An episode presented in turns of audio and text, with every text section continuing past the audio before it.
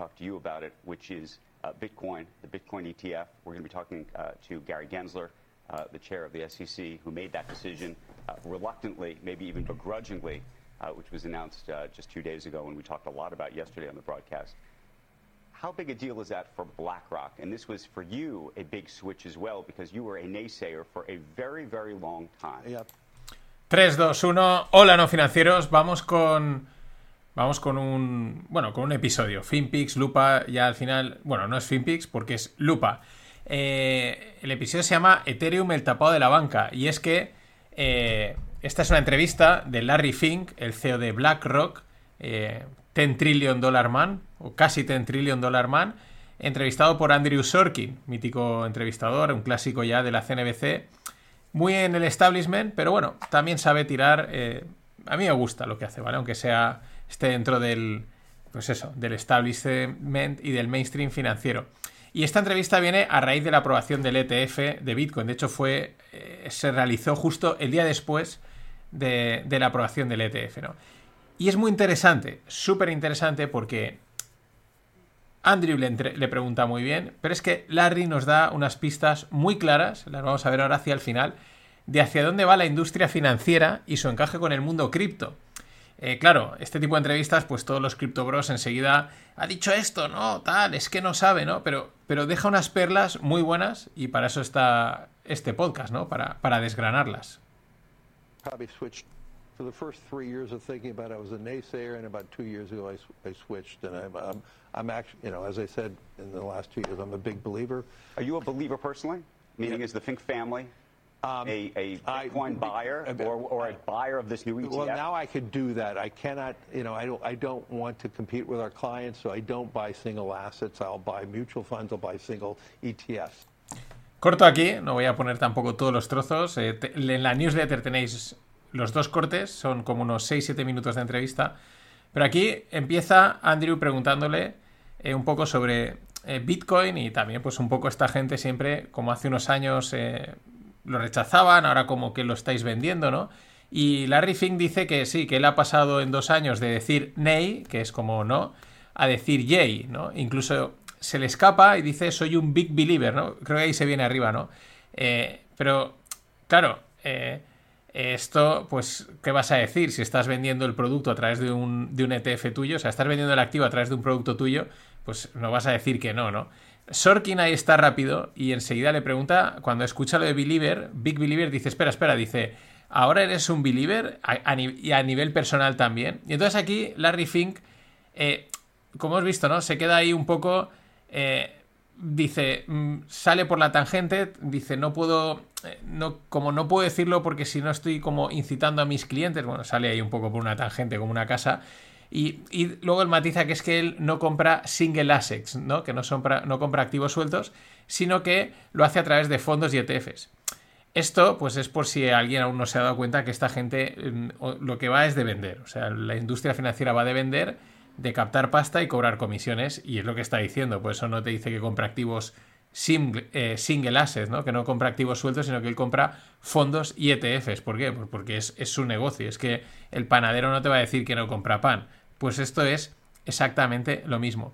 A partir de ahí, Larry eh, sigue comentando sobre Bitcoin que él lo ve como una an alternative source of wealth eh, holding, ¿no? Como eh, traducido es como una fuente alternativa de almacenar o de, guardar patrimonio.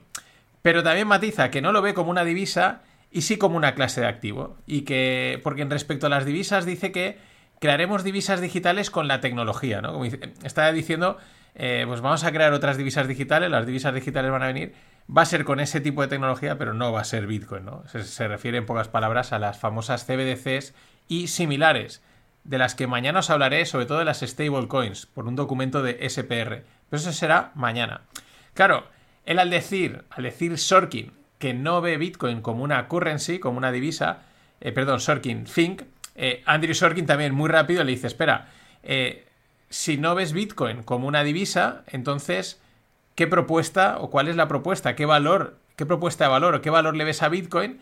Eh, como diciendo, si la divisa o la idea de que es una moneda es la principal, eh, o ha sido el principal argumento desde siempre, tú ahora me dices que no lo ves como una moneda, eh, ¿dónde está la propuesta de valor? ¿no? ¿Qué, valor? Y, le, deja caer un poco si quizás lo ve como un oro digital. ¿no? Aquí Larry, más o menos, vuelve, vuelve a trabarse, ¿no? Eh, sobre todo contestando que tampoco lo ve como oro digital. Claro, aquí uno, si estás escuchando ya, dices, espera, lo ve, ves Bitcoin como un, un activo, una clase activo donde almacenar patrimonio, almacenar patrimonio no quiere decir ni que el patrimonio crezca, ni que le, o que decrezca, ni que se vaya a quedar igual, ¿no? Dice, lo estás viendo como un sitio donde almacenar patrimonio, pero no, no lo ves como divisa, que sigue una divisa, una moneda, te puede servir para almacenar patrimonio, pero tampoco lo ves como oro digital, pero claro, el oro también nos serviría para almacenar patrimonio, ¿no? Es como, eh, aquí empieza a cortocircuitar un poco, ¿no? Y, dice eh, que Larry Fink dice que, eso, que no lo ve como divisa, que tampoco lo ve como oro digital, que Bitcoin es una clase activo que te protege frente a miedos. Así, ¿no? A secas. O sea, eh, tú lo, que te protege. O sea, ya, pero ¿contra qué? No, que es un activo, se queda ahí, es un activo que te protege. Esto, pues por si a alguno eh, no le ha quedado claro, Larry sigue vendiendo su libro, sigue vendiendo sus productos, ¿no? No, no va a decir que no, pero tampoco va a decir que sí. esto lo que se trata es de captar pasta y, de no mojarse demasiado. Y es al final, pues bueno, eh, estos activos les da, les da igual, ellos esto trae dinero pues para adentro, punto. Eh, a reiterar que, y respecto al tema de oro digital, dice que lo ve como un alternative source of wealth eh, holding, ¿no? Y que si fuese oro digital, o sea, dice, está diciendo que no es oro digital, dice, si fuese oro digital debería tener alguna referencia con el oro. Con, de valoración con respecto a lo físico, lo cual tendría bastante sentido, ¿no? Pero aquí al mismo tiempo le está dando diciendo aquí el que manda es el oro, ¿no? O sea, el que manda es el oro y si quieres ser oro, pues tendrás que parecerte eh, o tendrás algún tipo de referencia, ¿no? Entonces, ahí Andrew pasa un poco, pasa, pasa ese, ese micro tema y entra en que le, pregunta sobre el base case escenario de Cathy Wood, el, escenario base de Cathy Wood, nuestra amiga Crazy Cathy, eh, Cathy on Steroids, eh, que eh, según ella Bitcoin mínimo va a ir a 600.000 y de ahí incluso al millón, hombre, claro. Crazy Cathy, ¿qué va a decir, no? La respuesta de, del amigo mm, del amigo mm, del amigo Larry Fink es buenísima porque dice I not even think about it. Es ni lo he pensado, ¿no? Bitcoin. Um, but let me get back to what, what, happened yesterday. Um, an instrument, uh, manufacture new gold. We're almost at the ceiling. Base case is that this turns into a $600,000 a Bitcoin valuation, base case, and a, a you know million plus uh, in, a, in a super optimistic case. Are you anywhere in her realm? I haven't thought about it. I, I, to me, that what we are trying to do is offer uh, an instrument uh, that can uh, that can store wealth. I think.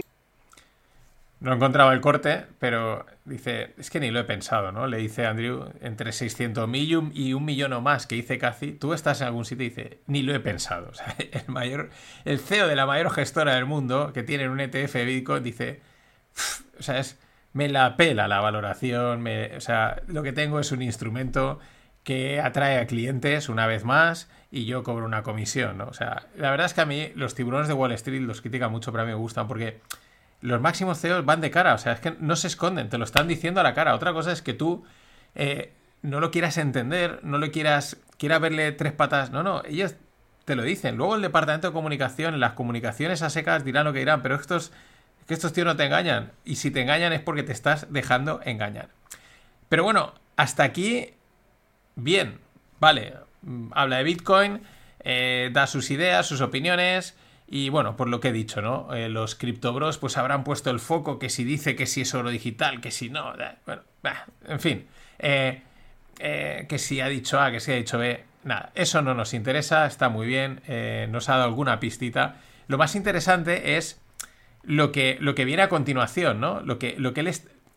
Porque ahora es cuando nos avanza algo que es evidente desde hace mucho tiempo, aquí lo he comentado, de hacia dónde va la industria financiera, pero ya lo empieza a bajar, lo empieza a poner puntos sobre las IES. Respecto a la aprobación del ETF, nada más dice, sí, ayer se aprobó el ETF. Dice, We change the architecture of our firm. Dice, nosotros hemos cambiado la arquitectura de nuestra firma, ¿no? En referencia a ese cambio que están haciendo interno y que se lo está también facilitando este tipo de tecnologías, ¿no? Eh, habla de una firma que compraron que dice PBG o PAG o algo así, no le acabo de entender, no acabo de entender, he buscado, se ve que tiene que ver con, con algo relacionado con el mundo de ETFs y digitalización y dice, y mucha gente dudó de esta compra que hicimos, pero nosotros creíamos, y dice, que el active y el passive can coexist, o sea, que la inversión activa, fondos activos y la inversión pasiva, ETFs, pueden coexistir, dice que no estamos equivocados. Y luego dice otra, una cosa muy interesante. Fixed income market will be transferred into ETF. O sea, el mercado de renta fija se va a transformar todo hacia ETF, se va a mover hacia ETFs. Ya lo vimos el año pasado que salieron los primeros ETFs de un solo bono, ¿no? Eh, al final tiene mucho sentido cuando ya expliqué en el anterior podcast, eh, hablando de esto, eh, cómo funciona un ETF de una manera rápida pues claro, al final el, bono es muy ETFizable, ¿no? Casi es más fácil, puede ser más fácil hacer una emisión por e de un bono vía ETF, ¿no? Porque tú dices, en vez de hacer mil kilos partido en bonos, meto los mil kilos en el trust, hago las units y de las units genero las participaciones mucho más pequeñas y encima llego a muchísimo más mercado, ¿no? Eh, esto me ha parecido súper interesante. Fixed Income Market will be transformed into ETF.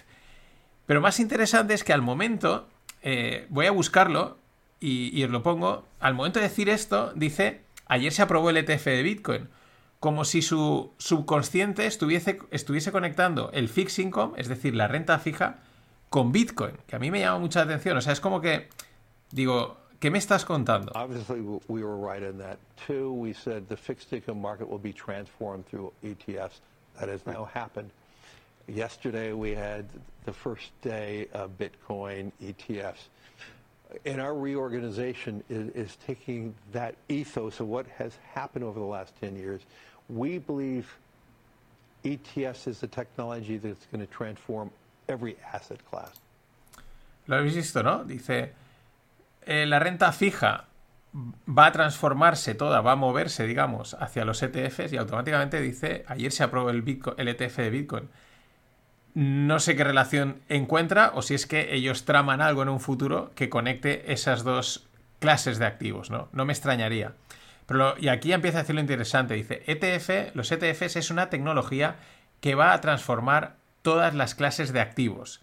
Luego continúa diciendo, que ahí nos pongo el corte, que quieren meter todo en ETFs. Dices algo así como embed all in ETFs, ¿no? Quieren todos los productos que se quieran transformados ETFs. Los ETFs en Estados Unidos para los creadores tienen una ventaja fiscal muy buena eh, por movidas de allí fiscales y también son más rápidos de gestionar, más rápidos de vender, o sea, tiene muchas ventajas. Por eso dice, dice la tecnología de los ETFs y que al final lo quieren meter todos los ETFs. Y es como un poco más fácil y rápido de comerciar que los fondos clásicos. Pero ojo a estas dos frases eh, que son el que son el, el remate, ¿no? creo que la by the SEC. That's what they're going to start thinking about um, redeeming and then ultimately going into an ETF. Longer term, do you now expect other cryptocurrency ETFs? Meaning, do you think that Gary, and we'll talk to Ahora os pongo esto, que este es el otro corte, que no tenía muy ordenado. Pero antes de esto dice dos frases. Dice, mira, los ETFs son el paso uno de la revolución tecnológica del mercado financiero, ¿no? Porque le está preguntando, oye, tal, dice, es como, míralo más arriba. Los ETFs son el paso uno de la revolución tecnológica que está sufriendo el mercado financiero. El paso dos es la tokenización. Dice, entonces, ahí es cuando ahora Andrew le pregunta por el ETF de Ethereum. Later, uh, Gary like Ethereum. Will have, to approve an Ethereum yeah. ETF. And is that a function of something the SEC has to do, or do you think that all these things have to go to court first? I couldn't respond to that. I, I, I see value in having an Ethereum ETF. As I said, these are just start, stepping right. stones towards tokenization. Aquí lo acaba de decir. Dice, sí, vale, no te puedo contestar si va a venir un ETF de, Ethereum. Eh, yo veo valor en tener un ETF Ethereum. Hombre, claro, si tienes el ETF Bitcoin y tú ves valor, lo has dicho, en tener todo metido en ETFs y poderlo comerciar. O sea, evidentemente, ¿no? Eh, es como una tienda de ultramarinos, pues cuanto más productos tengas, más vendes, ¿no? Pero es que acaba generalizado y dice, espera, todo esto es Stepping Stones Toward Tokenization. O sea, son pasos, stepping stones son como pues, pasos que se van dando, eh, ¿no? Uno detrás de otro hacia la tokenización, ¿no? Que es, es, es, lo que desde hace tiempo se ve que es hacia donde va el mercado financiero. Porque eh, es una tecnología que lo que les permite a esta gente es abaratar costes, facilitar los settlements, las liquidaciones, los controles, la contabilidad, la comercialización. O sea, facilita mucho todo eso. Y esto pues lo brinda la tecnología blockchain en el formato que sea a través de Ethereum, que es la blockchain de tokenización más que Bitcoin, ¿no? De hecho, eh, ahí Larry acaba de rematar, ¿no? El tema este de la tokenización y dice, eh, y explicándonos también hacia ese futuro al que vamos, porque dice, dice, mira, si yo tengo un activo tokenizado y tú tienes una identidad tokenizada, en el momento tú compras ese activo, ya no vamos a hablar de lavado de dinero. Dice, esto va a eliminar completamente la corrupción en el sistema. Muy interesante. Ya he dicho, lo más interesante no es qué dice de Bitcoin, porque al final, bueno, pues eh, lo que viene a decir es, mm, a mí me da la sensación que me la pela lo que sea Bitcoin, si va a valer 600, un millón, si es solo digital o no. Lo que viene a decir es, eh, hay una cierta demanda, bueno, y podemos sacar un producto y podemos hacer pasta con ella, pues adelante. Jamie Dimon dice algo muy parecido, os hablaré en un par de días de las frases de Jamie Dimon, que también las, las deja ahí. Eh, pero es lo que te está diciendo. Me da igual si Bitcoin sube, baja, lo que sea. Es un activo que yo puedo meter ahora en un producto, venderlo, captar gente y captar comisiones. Pero es que me da más igual porque toda esta tecnología, todo este rollo del cripto, lo que nos lleva es a la tokenización. Tokenizar. ¿Qué es tokenizar en pocas palabras para ellos? Mm, optimizar el proceso. El proceso de crear un producto financiero, registrarlo, comercializarlo, comprarlo, venderlo, hacer un seguimiento tenerlo totalmente controlado con muchos menos costes. No nos olvidemos que uno de los... El mercado financiero ha ido creciendo y evolucionando, pero son como parches que se han ido poniendo parche sobre parche. Entonces, toda la parte de liquidaciones, de control, de contabilidad, creación de un fondo, todo eso es un compliance y un rollo enorme. Si esta gente todo eso se lo carga, hacen sus organizaciones, creo que muchísimo más eficientes, ¿no? Con muchísimo menos costes y lo que dice es mucho más fácil eh, seguir, transaccionar. Dicen que eliminar la corrupción, eso nunca va a pasar, pero es hacia donde vamos y esa va a ser la excusa que pongan para implementar este tipo de temas. Eh, es que no hay corrupción, está todo más asegurado y más controlado. A cambio de eso cedes muchísima eh, privacidad, pero la gente a cambio de seguridad cede lo que haga falta. Eso ha sido todo. Hasta mañana.